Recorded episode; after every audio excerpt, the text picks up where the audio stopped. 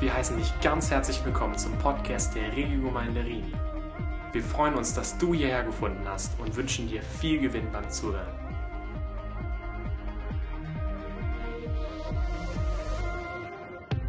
Ich möchte gerade am Beginn nochmal beten dafür, dass das richtig abhebt, dass wir Gottes Herz erkennen, dass wir ihn kennenlernen, wie wir schon gesungen haben, Jesu Name im Mittelpunkt steht, Gott der Vater, der Heilige Geist, dass wir diese Dreieinigkeit besser und besser erkennen. Vater, so bete ich einfach in Jesu Namen, dass du unsere Herzen ganz neu aufschließt, dass du kommst mit der Gegenwart deines Geistes und dass du uns die Herrlichkeit Gottes im Angesicht Christi offenbarst.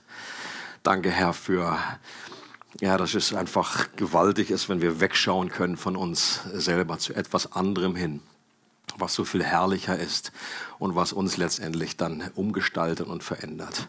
Gott, ich bete einfach für diese Zeit, für diese nächsten Wochen, für die gesamte Serie, dass du Neues, dass du Gold in uns investierst, dass du neuen Glauben schenkst, neue Hoffnung ausgießt, deine, deine Liebe uns neu offenbarst. Komm, Herr, und tu du dein Werk durch mich, trotz mir und mit mir mit uns. Amen dazu? Great. Eine zentrale Wahrheit aus dieser letzten Miniserie, die wir gehabt haben, war, um dem Herzen eine alte Leidenschaft zu entreißen, muss man es der verändernden Kraft einer neuen Leidenschaft aussetzen. Das war ein Zitat, was immer wieder kam, so eine Kernwahrheit, die es zusammenfasst. Um dem Herzen eine alte Leidenschaft zu entreißen, muss man es der verändernden Kraft einer neuen Leidenschaft aussetzen. Und genau das ist meine Absicht mit dieser neuen Serie, uns der verändernden Kraft einer neuen Leidenschaft auszusetzen. Und dreimal dürft ihr raten, wer diese Leidenschaft ist die Leidenschaft in Person oder die Person, die uns äh, am, die höchste Leidenschaft sein soll. Unseren Blick auf Gott selbst zu richten, darum geht es in dieser Serie. Ihn selbst als zentrale Leidenschaft unseres Lebens zu entdecken. Vielleicht zum ersten Mal, wenn jemand äh, das noch nie erfahren hat, dann ist das die Gelegenheit, diese Sicht auf Gott neu äh, zu, bekommen. Ich, ich weiß noch genau, wie das in meinem Leben statt oder ich kenne ein Vorher und ein Nachher, dass ich in irgendeiner Art äh, christlichen äh, äh, Sphäre aufgewachsen bin, schon irgendwie in der Kirche war, aber das für mich nie eine Leidenschaft war, dass ich Gottes Herrlichkeit gesehen habe. Und dann hat es eine Veränderung gegeben an einem Punkt äh, meines Lebens und das ist möglich für jeden Menschen. Gott wirklich zu erkennen und ihn zu genießen und ihn zu wollen, dass es nicht nur eine Pflichtübung ist, sondern ein echtes inneres Verlangen. Oder natürlich auch für, für uns, die wir schon länger äh, dabei sind und in der Nachfolge, dass es einfach neue Facetten gibt, neue äh, Tiefen, Offenbarungen, neue Sichtweisen, die wir dadurch erkennen. Dieses Anschauen der Herrlichkeit Gottes wird verändernde Kräfte in uns freisetzen. Da bin ich völlig von überzeugt. Pascal, du hast am Anfang gebetet, dass wir unseren Blick erheben zu den Bergen, dass wir einen Blick auf Jesus gerichtet haben. Ich glaube, das ist das Beste, die beste Art und Weise, wie wir Veränderungen empfangen. Ich packe das immer in dieses Motto, äh, nicht vermehrte Anstrengung verändert uns, sondern vermehrte Anschauung. Very good. Ähm, und eine Bibelstelle, die mich immer wieder bewegt, jedes Mal neu, wenn ich sie lese, 2. Korinther 3, 18, bringt genau diese Wahrheit zum Ausdruck. Da sagt Paulus, wir alle aber schauen mit aufgedecktem Angesicht die Herrlichkeit des Herrn an und werden so, das heißt dadurch, durch das Anschauen werden wir verwandelt in dasselbe Bild von Herrlichkeit zu Herrlichkeit, wie es vom Herrn, dem Geist geschieht. Und Jesus hat gesagt, dass diese neue Lebensqualität, die er mit ewigem Leben bezeichnet hat, darin besteht, Gott persönlich kennenzulernen. Johannes 17, Vers 3. Äh, das ewige Leben heißt nicht nur, dass wir ewig leben, das natürlich auch, aber es ist eine ganz neue Art der Qualität, eine ganz neue Art von Leben in der Beziehung mit Gott. Und Jesus definiert dieses Leben so, dies ist das ewige Leben, dass sie dich, den allein wahren Gott, erkennen und den du gesandt hast, Jesus Christus. Und dieses Erkennen bedeutet eben mehr als nur etwas vom Hörensagen über jemanden wissen, sondern ein intimes Kennen, wirklich ein, ein Wissen um die Person, wie sie tickt. Es besteht ein riesiger Unterschied zwischen eine Person aus den Medien zu kennen und eine Person persönlich zu kennen. Ich meine, Justin Bieber kenne ich. Aus dem Internet. Aber ich kenne ihn nicht wirklich. Mutti Merkel kenne ich. Aus dem Fernsehen. Aber ich kenne sie nicht wirklich. Sie ist nicht meine Mutti. Also. Und die Frage, wie lernt man jemanden am besten kennen? Eine meiner Antworten wäre, indem man herausfindet, wofür sein Herz schlägt. Was ihn begeistert. Was begeistert dich als Person? Was erfreut dich? Woran hast du gefallen? In Lukas 10 wird, ist eine unglaublich äh, äh, interessante Stelle. Da wird beschrieben, dass Jesus jubelte im Heiligen Geist wenn man es zum ersten Mal liest, da denkt man so, diese Bild, das kann man sich fast gar nicht vorstellen. Wie sah das aus? Jesus jubelte im Heiligen Geist, der ist abgegangen.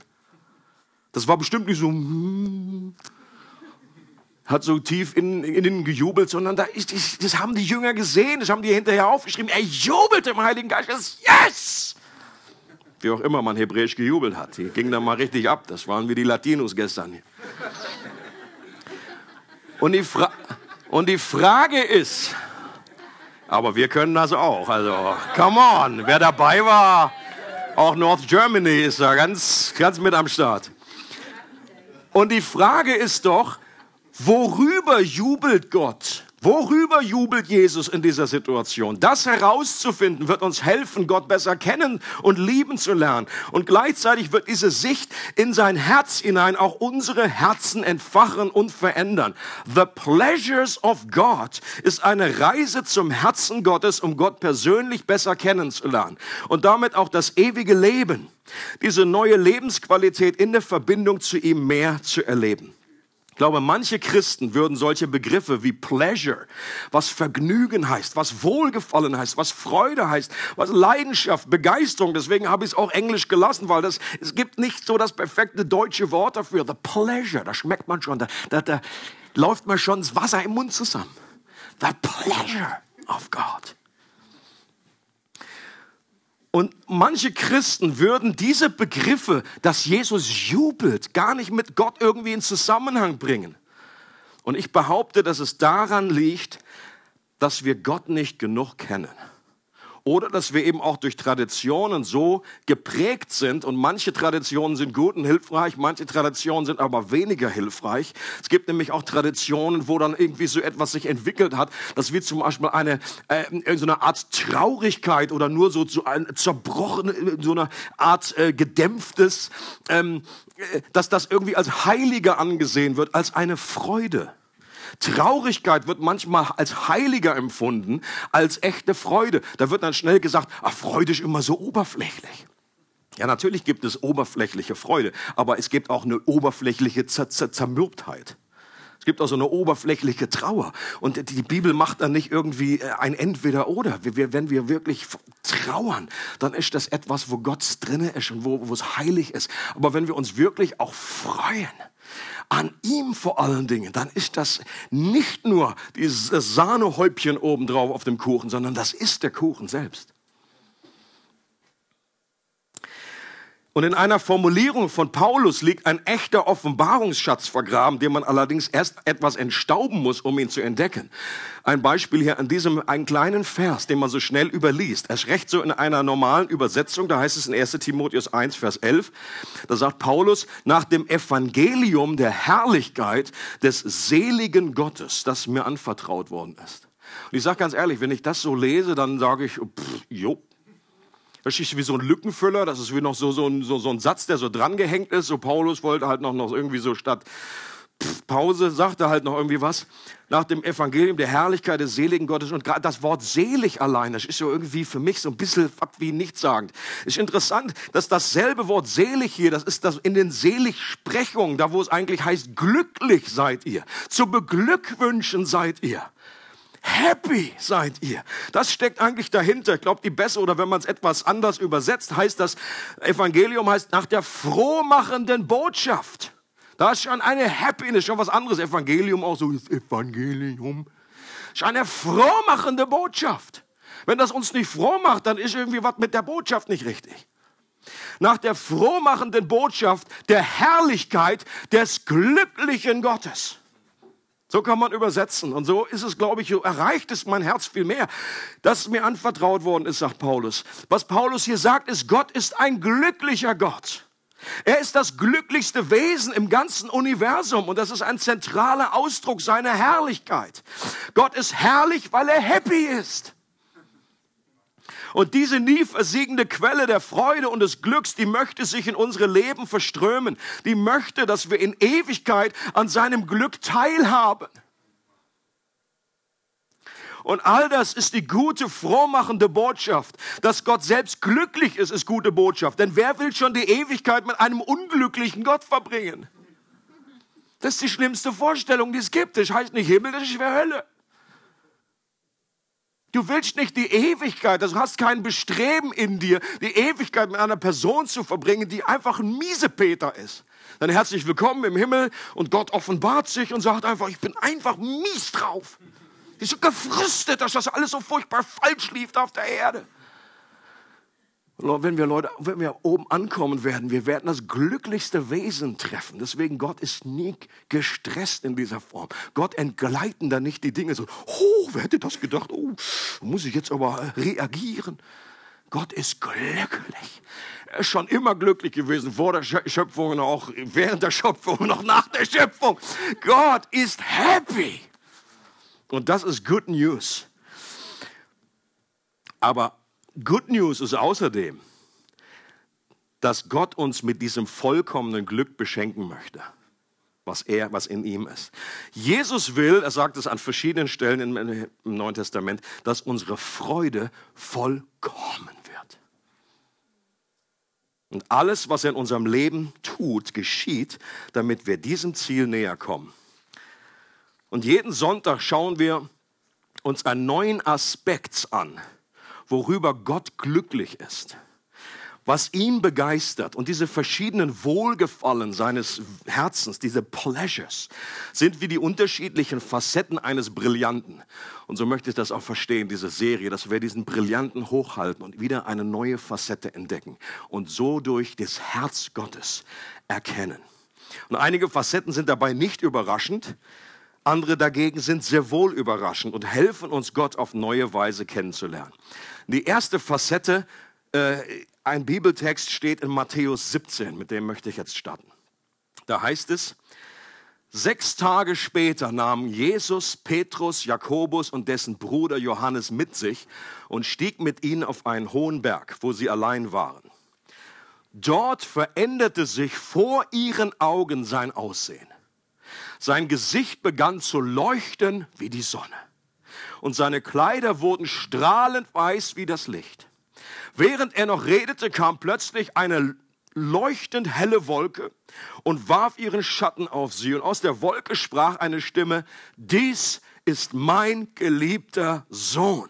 An ihm habe ich wohlgefallen und auf ihn sollt ihr hören. Hier steht genau dieses Wort, um was es in dieser Serie geht. An ihm ist mein Pleasure, würde man in Englisch übersetzen. Ist my delight, ist meine Freude. An ihm habe ich wohlgefallen. Und Leute, stellt euch dieses Ereignis vor. Wie wäre das cool, wenn man dabei gewesen wäre? Es gibt echte Menschen, die haben das erlebt. Petrus, der in seinem eigenen Brief später, der schwärmt noch selber von diesem Ereignis und blickt zurück und sagt, wie war das genial. Leute, glaubt er, dass das einen Unterschied gemacht hat für sein Leben? Dass das einen Unterschied gemacht hat, als er im Knast war äh, und nicht wusste, ob es noch einen Morgen gibt. Er hat sich zurückerinnert und gesagt, ich habe Jesus, ich war, er wusste, dass er weiß, dass er weiß, es gab keinen Zweifel, dass Jesus der Sohn Gottes ist. Warum? Weil der plötzlich anfängt zu leuchten. Plötzlich nimmt einfach Gott ein Stück weit diesen Vorhang beiseite und Jesus offenbart sich so, er sieht ihn so, wie er in Wirklichkeit, wie er in seiner Herrlichkeit Ewigkeit ist, wie er auch heute ist. Er schaut in sein Angesicht, selbst seine Klamotten fangen an zu strahlen. Ich weiß nicht, ob diese Soundeffekte dabei waren. Und dann noch akustisch die Stimme Gottes zu hören, auch das ist ja nicht das, was man jeden Tag erlebt. Plötzlich da irgendwie, da sind einfach nur vier Personen zusammen, gut, dann erscheinen da noch die beiden andere, äh, Mose, Elia, aber dann plötzlich ein, eine Stimme vom Himmel von keiner Person, die da jetzt anwesend war. Dies ist mein geliebter Sohn, an dem ich wohlgefallen habe. Und ich glaube, das muss unglaublich berührend sein. Und wenn Gott hier öffentlich seine Begeisterung über seinen Sohn zum Ausdruck bringt, dann gibt er gleichzeitig eine sichtbare Demonstration seiner atemberaubenden Herrlichkeit. Dieses Gesicht strahlt eben wie die Sonne. Seine Kleidung wurde strahlend weiß. Und der Punkt hier ist nicht nur, dass wir Menschen Ehrfurcht vor dieser Herrlichkeit haben sollen sondern dass Gott selbst begeistert ist über die strahlende Herrlichkeit seines Sohnes.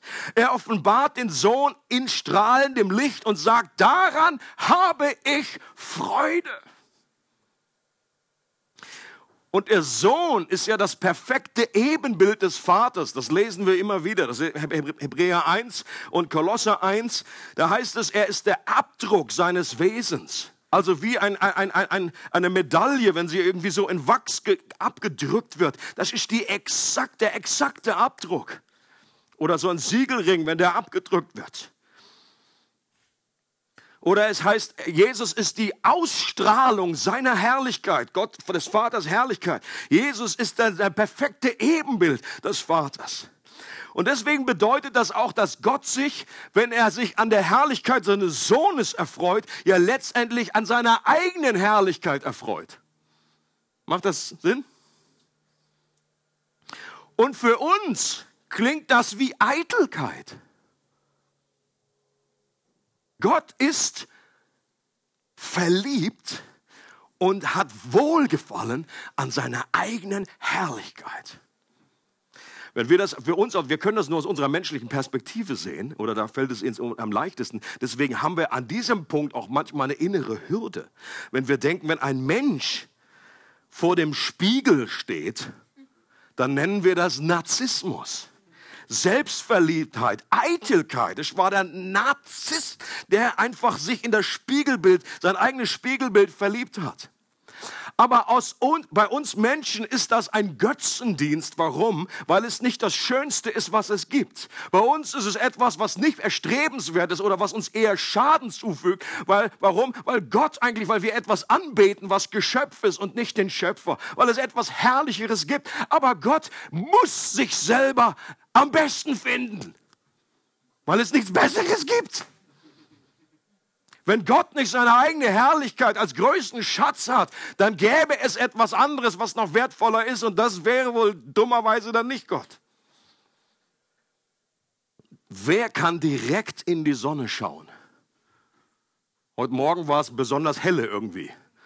Wir sind, wenn wir da bei uns rausfahren, Grabenstraße, dann ist dann irgendwie sonntags morgens dann immer irgendwie genau die Sonne voll in die Fratze ui, kriegst du gar nicht so dieses Klappbrett da schnell genug runter. Und es war wieder so eine Erinnerung. Diese Sonne, die von Gott geschaffene Sonne, ist schon etwas, was wir nicht direkt anschauen können. Nur Gott kann das. Gott kann in die Sonne schauen. Aber die Herrlichkeit Jesu ist noch mal viel, viel herrlicher und leuchtender als die Sonne selbst. Ist wohl klar, dass der Schöpfer der Sonne heller strahlt als die Sonne. Und als Johannes eine Vision von Jesus hatte, sah er ihn auch in seiner Herrlichkeit. Da heißt es auch, sein Angesicht strahlte wie die Sonne. Und seine Reaktion war, er fiel zur Erde wie tot. Das ist unsere menschliche Reaktion, wenn wir diese Herrlichkeit ungeschützt sehen würden. Da hilft dann auch nicht so äh, Sonnenbrille. Er fiel zur Erde wie tot. Er musste sich abwenden. Aber der Vater kann das nicht nur. Es ist eine der nie endenden Freuden seines Herzens, dass er diese Herrlichkeit am Angesicht seines Sohnes betrachtet und sagt, This is my beloved son. Und die Bibel offenbart uns, Leute, dass der Tag kommen wird, wenn diejenigen, die an Jesus glauben, die jetzt an Jesus glauben in diesem Leben, die Fähigkeit haben werden, sich so an dem Sohn zu erfreuen, wie der Vater sich am Sohn erfreut. dass unsere schwachen Augen so gestärkt werden und die Kapazität haben werden, dass wir diese leuchtende Herrlichkeit so in uns aufnehmen können, wie das der Vater tut. Und sie wird uns nicht wehtun, sondern wohltun. Wir werden nicht mehr begrenzt sein durch unsere menschliche Natur. Dafür bekommen wir nämlich einen neuen Leib, einen Auferstehungsleib. Wir werden nicht als Geister durch die Gegend flitzen, sondern wir haben neue äh, Sinne, wir haben neue Augen, wir haben neue Seele, wir haben neue Körper, damit wir in der Lage sind. Und diese Seele wird so maximiert sein, dass wir diesen unerschöpflichen Schatz seiner strahlenden Herrlichkeit genießen können, ohne dass er jemals verblasst oder langweilig wird. Manche können sich den Himmel nicht vorstellen, dass er wie ewig geht. Für manche ist das eher noch so eine Bedrohung. Weil wir einfach zu schwach sind, weil wir das nicht richtig fassen können, dass unsere Kapazität so groß sein wird, dass dieser Brillant irgendwie so facettenreich ist, dass es nie zu einer Langeweile kommen wird. Wir werden da nicht ankommen im Himmel und nach fünf Minuten irgendwie, oh Jesus, habe ich dich gesehen, das war schon ein schönes Erlebnis, aber jetzt ist irgendwie, was kommt noch was? Das, was den Himmel zum Himmel macht, ist die Person von Jesus. Er ist die Sonne. Deswegen im neuen Jerusalem, das was das äh, da in der Offenbarung beschrieben wird von der neuen Realität, da gibt es keine Sonne mehr. Warum? Weil die, weil Gott selber dort anwesend ist. Diese Sonne wäre überflüssig. Die wird du im Vergleich zu ihm sowieso nicht sehen. Das wäre irgendwie so ein kleiner dunkler, popliger Dings, Kugel. Und du siehst einfach, die Herrlichkeit wird da sein. Und Leute, das ist genau das, wofür Jesus gebetet hat. Schauen wir mal in diese Stelle. Johannes 17 wird dieses, ist im Grunde das einzige Gebet, was Jesus selber gesprochen hat, was uns, ähm, Gut, bis auf das eine Gebet im Garten, aber wo, wo er dann einfach ausführlicher, wo uns Einblick gibt. Manche Ausleger sagen, das ist das, das ist das Allerheiligste, in das Jesus uns hineinnimmt, wo er sein Herz öffnet, wo er betet und ausführlich betet. Wofür betet Jesus? Und er betet hier, Vater, ich will, dass die, die du mir gegeben hast, dort sind, wo ich bin. Sie sollen bei mir sein. Warum? damit wir einfach schöne Zeit haben, damit wir ein Käffchen trinken, damit wir in Ewigkeit irgendwie Party machen. Ja, das ist Teil davon. Aber damit sie meine Herrlichkeit sehen. Die Herrlichkeit, die du mir gibst, gabst, weil du mich schon vor der Erschaffung der Welt geliebt hast. Das ist die Good News. Und dann geht es weiter. Vater, du gerechter Gott, die Welt kennt dich nicht, aber ich kenne dich. Und diese hier haben erkannt, dass du mich gesandt hast. Ich habe ihnen deinen Namen offenbart und ich werde es auch weiterhin tun. Warum? Damit die Liebe, mit der du mich geliebt hast, auch in ihnen ist. Ja, damit ich selbst in ihnen bin dass wir die Herrlichkeit des Sohnes sehen, so wie der Vater sie schon immer gesehen hat. Dafür sind wir erschaffen und errettet worden. Das ist unsere Bestimmung. Ich hoffe, dass das ankommt in deinem Herzen, dass du begeistert bist darüber. Gott hat uns nicht in erster Linie versprochen, dass es hier in diesem Leben alles glatt läuft, dass wir problemfrei durch die Gegend äh, zwitschern, dass er uns irgendwie jedes Hindernis aus dem Weg räumt, so pff, übernatürlich, sondern er hat ein höheres Ziel. Und das höhere Ziel definiert Jesus hier. Äh, Vater, ich möchte, dass sie meine Herrlichkeit sehen. Und dass dieselbe Liebe, die der Vater für den Sohn hat, dass sie in ihnen ist. Das heißt, dass du Jesus so liebst, wie der Vater ihn liebt. Und that's the gospel. Das ist das Ziel von all dem, was Gott tut. Das ist unsere Bestimmung. Und alles, was Gott in unserem Leben tut, die angenehmen und die schmerzhaften Dinge dienen diesem einen Ziel, dass wir Gott besser kennenlernen und, und sich dadurch dieselbe Liebe in unserem Leben manifestiert. Die Breite, die Länge, die Höhe und die Tiefe der Liebe Gottes, so wie das Paulus später ausdrückt. Und dass dieselbe Leidenschaft, die der Vater für den Sohn empfindet, auch in uns ist. Dass wir lieben, was er liebt und dass wir uns erfreuen an dem, was, wo Gott sich erfreut. Leute, und das ist ein gottzentriertes Evangelium. Hier geht es in erster Linie mal um ihn. In der Bibel geht es in erster Linie mal um ihn.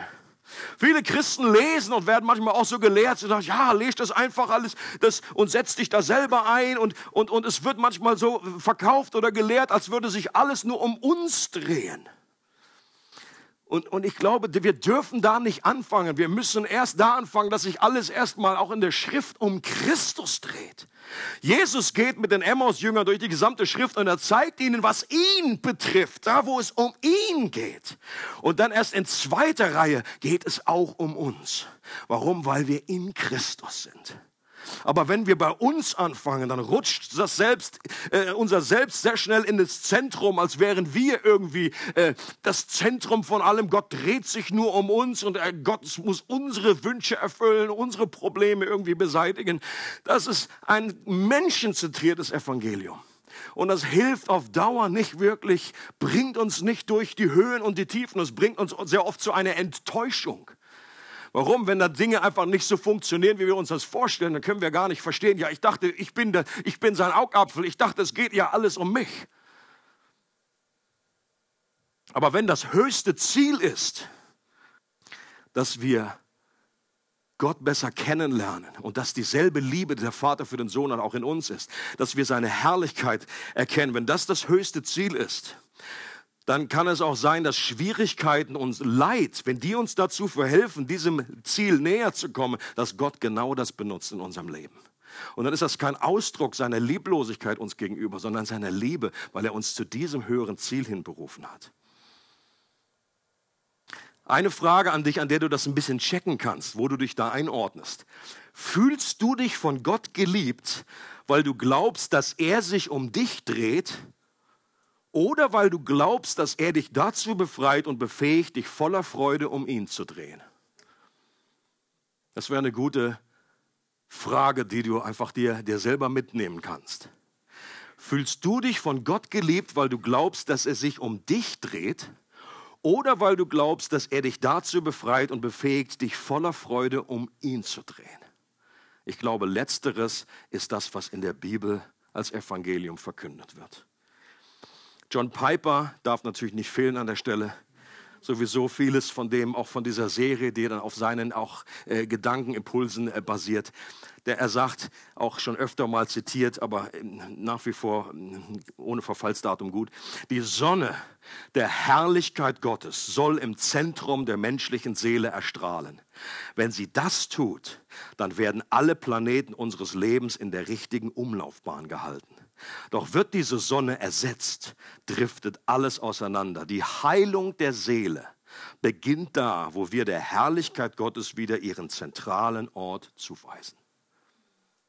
Oder wenn wir da nicht anfangen, wenn das nicht unsere Ausrichtung in allem ist, was wir tun als Church oder als in, in, in der Seelsorge, dann kannst du dich äh, kannst du dich totseelsorgen mit irgendeiner Person und kannst versuchen, hier noch irgendwie dieses Feuer zu löschen, das Problem noch irgendwie zu bebeten, hier noch irgendwie was zu binden und zu brechen. Aber es wird nicht wirklich durchbrechen. Warum? Weil dieses Fundament nicht da ist. Wenn du immer noch Menschen einfach im Grunde verhilfst, vielleicht auch durch die Seelsorge verhilfst, dass sich alles nur um sie dreht, dann wird nicht wirklich die Befreiung stattfinden, die du dir wünschst. Äh, Seelsorge fängt bei diesem Punkt an, dass wir Menschen helfen, dass sie freigesetzt sind, dass sie wegschauen von sich selbst zu, und dass sie zu der Herrlichkeit Gottes zum Zentrum und zur Umlaufbahn machen ihres Lebens. Und dann kann man sicherlich, gibt es unterstützende Dinge, äh, Hilfen, Gebete und so weiter, das, was additiv dazukommt. Aber das muss das Fundament sein.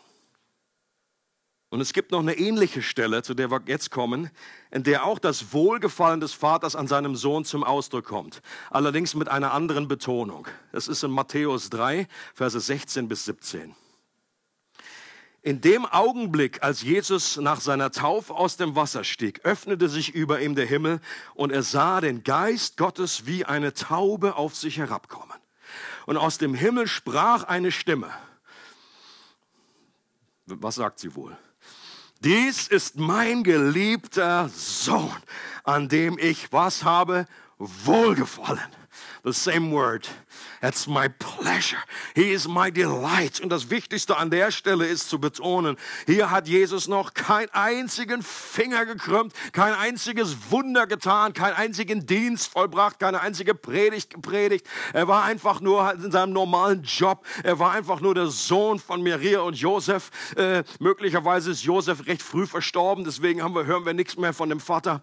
Ähm, und er, ähm, seine Geschwister, er war Zimmermann und erst hier, er hat noch nichts, er hat sich taufen lassen, das war das Erste, was er für, für, äh, getan hat am Beginn seines Dienstes und Gott, der Vater spricht genau das über ihm aus. Was für eine unglaubliche Ermutigung an uns. Dass es nicht darum geht, dass, dass Gott nicht wartet, bis wir irgendwie alles richtig hinbekommen. Bist du da gewesen? Hast du gebetet? Hast du gefastet? Bist du beim Freaky Friday gewesen? Dann spreche ich über dir aus. Du bist mein geliebter Sohn, gut gemacht. Du bist mein Wohlgefallen. Warum? Ja, weil du einfach dich angestrengt hast. Geistliche Klimmzüge gemacht hast. Das ist absolut nicht, dass die Liebe Gottes ist die eine Konstante in unserem Leben. Egal, was wir tun. Und das Bild hier ist ein, ein ganz anderes, obwohl es ähnlich ist, ist es aber doch ganz anders, wie das auf dem Berg der Verklärung. Hier ist keine lodernde Sonne der Herrlichkeit, sondern eine sanfte, sensible Taube, die hier als Bild eingeführt wird. Ein Tier, das armen Menschen als Opfer in den Tempel gebracht haben. Also es ist ein Bild. Es ist nicht die Taube kam vom Himmel, sondern der Geist Gottes kam wie eine Taube vom Himmel. Okay? Ich war also kein Pigeon da oder Turteltöp. Und ich glaube, was das bedeutet, ist, Gottes Freude an seinem Sohn entsteht nicht nur durch seine strahlende Herrlichkeit und Majestät, sondern auch durch die Schönheit seiner Sanftmut. Das bringt das nämlich zum Ausdruck. Die Taube ist ein Tier, ist ein Bild für den Heiligen Geist natürlich, aber auch für die Sanftmut. Eine Taube ist etwas, äh, etwas Scheues und etwas, etwas Sanftes. Der Vater freut sich an seiner glorreichen Allmacht des Sohnes und an seinem demütigen, dienenden Herzen. Beide. In Matthäus 12 wird ein Zitat aufgegriffen aus Jesaja. Und dort wird beschrieben, dass der Knecht, der Messias, der König, der kommen wird, gleichzeitig ein Diener sein wird. Und da heißt es Matthäus 12, seht, das ist mein Diener, ein Zitat aus Jesaja 42, den ich erwählt habe, den ich liebe und an dem ich was habe? Wohlgefallen. Ich will meinen Geist auf ihn legen und er wird den Völkern das Recht verkündigen. Er wird nicht streiten und lärmen. Er wird nicht wie ein Marktschreier auf den Straßen zu hören sein. Das geknickte Rohr wird er nicht zerbrechen und den glimmenden Docht wird er nicht auslöschen. So wird er schließlich dem Recht zum Sieg verhelfen und auf seinen Namen werden die Völker ihre Hoffnung setzen. Leute, das ist die andere Seite, dass der herrliche König, der so hell strahlend ist wie tausend Millionen von Sonnen, dass der ein demütiger Diener wurde. Ein Mensch, er demütigte sich, er kam herab vom Himmel und er wurde gering, gering, gering, noch geringer, noch geringer. Ein normaler Mensch, ein Jude, der damals lebte. Und er war nicht jemand, der irgendwie rumging mit dem großen Anspruch, ich bin der König, jetzt erhebt euch, macht euch weg, sondern er war jemand, der sanftmütig ist, der Leute abholt voller Liebe, der mit den Weinenden geweint hat und der das zerbrochene, das angeknickste Halm nicht irgendwie sagt, ja, sorry, du bist einfach so ein Weichei-Schwächling, abgebrochene, sondern gerade da geht er hin, wo Menschen schon selber zerbrochen sind. Seine Demut, sein dienendes Herz, wo er sagt, ich werde das geknickte Rohr nicht auch noch komplett abbrechen. Ich werde es stärken. Ich werde es wieder heilen. Und da, wo irgendwie schon die Flamme fast erloschen ist, da kommt er nicht und macht, pff, und macht sie ganz aus, schüttet da noch was drüber und sagt, ey, sondern er, er umhüllt das und er bläst sanft rein, damit das wieder Flammen schlägt, damit diese, dieses da Docht wieder zum Leuchten zum Glühen gebracht wird. Das ist unser Jesus. Ein Herz voller Demut, voller Sanftmut, voller Mitgefühl. Und es geht aber noch einen, einen Schritt weiter. Der Wert und die Schönheit des Sohnes kommen eben nicht nur von seiner Majestät und nicht nur von seiner Sanftmut, sondern von dem genialen Mix von beidem, von Meekness und Majesty in Kombination. Und das erleben wir zum Beispiel auch in dem Buch der Offenbarung im, im, fünften Kapitel, wo es dann heißt, Johannes ist da oben, er sieht in der Vision und er sagt, wer ist würdig, das Buch zu öffnen? Im ganzen Himmel wird gesucht nach einem, der würdig ist. Wer hat das Recht, sein Siegel aufzubrechen? Aber da war niemand, weder im Himmel noch auf der Erde, noch unter der Erde, der das Buch öffnen konnte, um zu sehen, was darin stand. Keiner war zu finden, der würdig gewesen wäre, die Buchrolle aufzumachen und etwas von ihm, ihrem Inhalt zu erfahren. Und Johannes ist schon total zerknirscht, er heult mitten in dieser Vision. Aber der eine der Ältesten sagt, weine nicht, einer hat den Sieg errungen, der Löwe aus dem Stamme Juda. Und wer ist das? Jesus Christ. Er ist der Löwe aus dem Stamme Juda, der Sproste aus dem Wurzelstock Davids hervorwuchs. Er ist würdig, das Buch mit den sieben Siegeln zu öffnen. Und dann erwartet Johannes natürlich was? Einen Löwen. Und er schaut sich um. Und was er sieht auf dem Thron und sah ich in der Mitte, da wo der Thron war, ein Lamm stehen. Und das ist, schließt sich nicht aus, sondern es vervollkommnet sich. Und gerade das, was Jesus so unglaublich herrlich macht, ist die Kombination aus den verschiedenen Facetten, die er hat. Dass er nicht nur Löwe ist, dass er nicht nur Lamm ist, sondern dass er Löwe und Lamm ist zur selben Zeit. Und manchmal erwarten wir einen Löwen und er reagiert komplett anders. Er über, äh, äh, und das ist auch eine, äh, eine Hilfe für uns, eine Mahnung für uns. Lass uns nicht wie festgefahren sind nach dem Motto, ah, diese Situation, die erwartet jetzt das. Jetzt müssten wir eigentlich hart reagieren. Jetzt müsste der Löwe rauskommen. Da steht Tiger aus dem Tank. Sondern Gott ist immer überraschend. Und wenn wir einen Löwen erwarten, es kommt manchmal ein Lamm. Und wenn wir ein Lamm erwarten, dann kommt Jesus vielleicht als ein Löwe. Eine der Predigten von Jonathan Edwards, die damals zur großen Erweckung, Great Awakening in Amerika geführt hat, die hieß die Exzellenz Christi. Und die ging auch auf genau diesen Vers, äh, diesen Abschnitt in Offenbarung 5, äh, basierte darauf. Und äh, ihr beschreibt ja ausgehend eben von diesem Vers, von diesem Text, die bewundernswerte Verbindung der verschiedenen Vortrefflichkeiten in Christus. Ja, das ist so richtig altdeutsch. Ich habe es auch übersetzt, ist ja eh in Englisch geschrieben. Aber, aber die bewundernswerte Verbindung der verschiedenen Vortrefflichkeiten in Christus.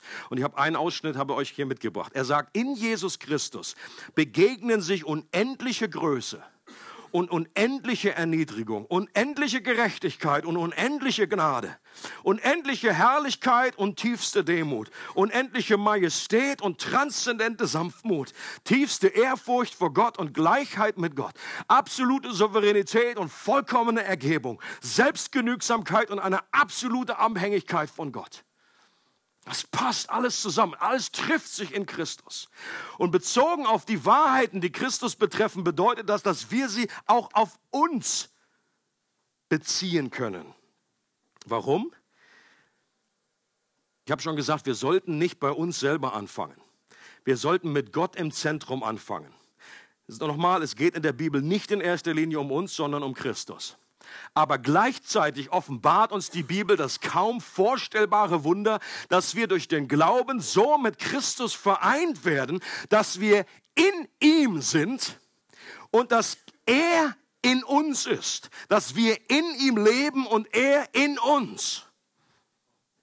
Und deswegen können wir die Wahrheiten, die über Christus ausgesprochen werden, eben auch auf uns beziehen.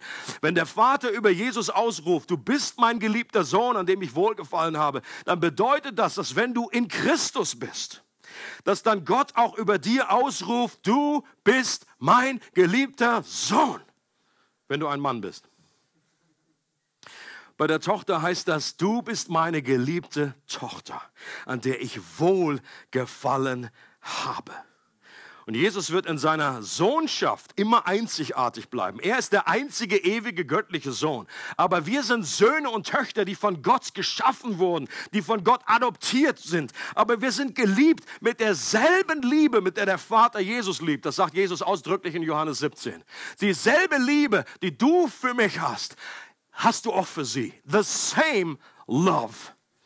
Ist das nicht gewaltig? Leute, du bist so geliebt, wie der Vater Jesus liebt. Wenn uns diese Wahrheit nicht vom Hocker reißt, dann weiß ich auch nicht warum. Aber das Problem ist, dass, wir, dass, sie, dass sie eben auch jenseits des Hockers kommen muss.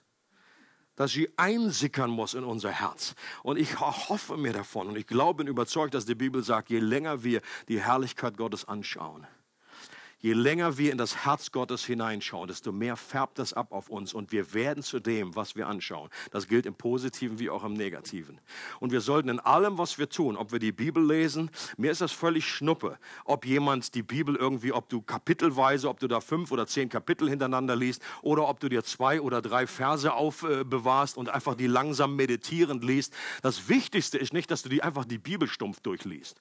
Das ist nicht, oder das ist nicht das höchste Ziel, dass du sie einfach gelesen hast hast, sondern das wichtigste Ziel ist, dass wir die Herrlichkeit Gottes, dass wir Christus in der Schrift sehen, dass wir mit aufgedecktem Angesicht äh, äh, die Herrlichkeit Gottes sehen und so verwandelt werden. Das ist das Ziel bei allem, was wir tun. Ob wir die Bibel lesen äh, und deswegen immer betend lesen und sagen, Gott, bitte öffne mir die Augen des Herzens, damit ich sehe, damit ich erkenne, dass ich Christus finde, dass die Herrlichkeit mir aufleuchtet, dass ich diese Sonne sehe, dass sie nicht verdeckt ist hinter diesem, äh, hinter diesen Wolken.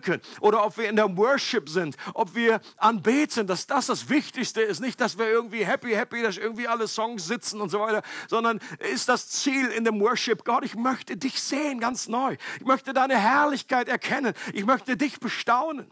Was wir gleich feiern werden, ist das Abendmahl. Auch das ist eine Hilfe, die Gott uns gegeben hat, um zu erkennen, um uns daran zu erinnern, dass wir einerseits in Christus sind. Das heißt, durch den Glauben sind wir so verbunden mit dem, was Jesus getan hat, dass Jesus ist gestorben, er ist auferstanden und er sitzt zu Rechten, er ist aufgefahren und sitzt zu Rechten. Und dass ich durch den Glauben haben wir dasselbe mitgemacht in Christus. Und auf der anderen Seite ist es eine Erinnerung an die Tatsache, dass Christus in uns ist. Denn wir nehmen ihn auf, wir essen ihn, wir trinken ihn. Er ist in uns. Und das Wissen, die Wahrheit, dass wir in Christus sind, gibt eine unglaubliche Sicherheit. Unglaubliche Sicherheit. Denn der Vater würde zu Jesus niemals sagen, du bist jetzt nicht mehr mein Sohn. That will never happen. Aber weil wir durch den Glauben mit Christus verknüpft sind, verbunden sind. Du bist in ihm, wie so ein Typ, der in so einem Mickey-Maus-Kostüm steckt. Beim Euro, Euro Disney oder wie das Ding da heißt. Da laufen die ganzen Kerle rum, irgendwie so Mickey Mouse und Goofy und wie sie alle heißen. Und wenn du den siehst, da siehst du nur das Ding von außen. Aber da steckt irgendeiner drin. Und so bist du in Christus. Gott sieht dich nicht als Mickey Maus, aber er sieht dich als wie, wie seinen eigenen Sohn und wie seine eigene Tochter. Und dass wir wissen, dass Christus in uns ist, diese Wahrheit gibt uns die Kraft, so zu leben, wie es Gott wohlgefällt. Warum? Weil Christus nicht nur da draußen ist, sondern er ist drin, er ist in uns. Und wenn du in deinen Job gehst, wenn du irgendwie ähm, zum Einkaufen bist, äh, wo auch immer, denn ist Christus in dir. Und er gibt dir die Fähigkeit, dass dein Charakter sich verändern kann, Stück für Stück, von einer Herrlichkeit zur anderen. Er gibt dir die Fähigkeit, wie auch selbst wie ein Löwe zu sein in deinem Charakter. Er gibt dir die Fähigkeit, selbst wie ein Lamm zu sein. Nicht aus deiner eigenen Kraft wirst du never, niemals schaffen. Du wirst es nicht schaffen, deine Feinde zu lieben. Du wirst es nicht schaffen, Menschen zu vergeben äh, in allen Belangen. Aber der, der in dir ist, ist stärker als der in der Welt. Und der, der in dir ist, der schafft das.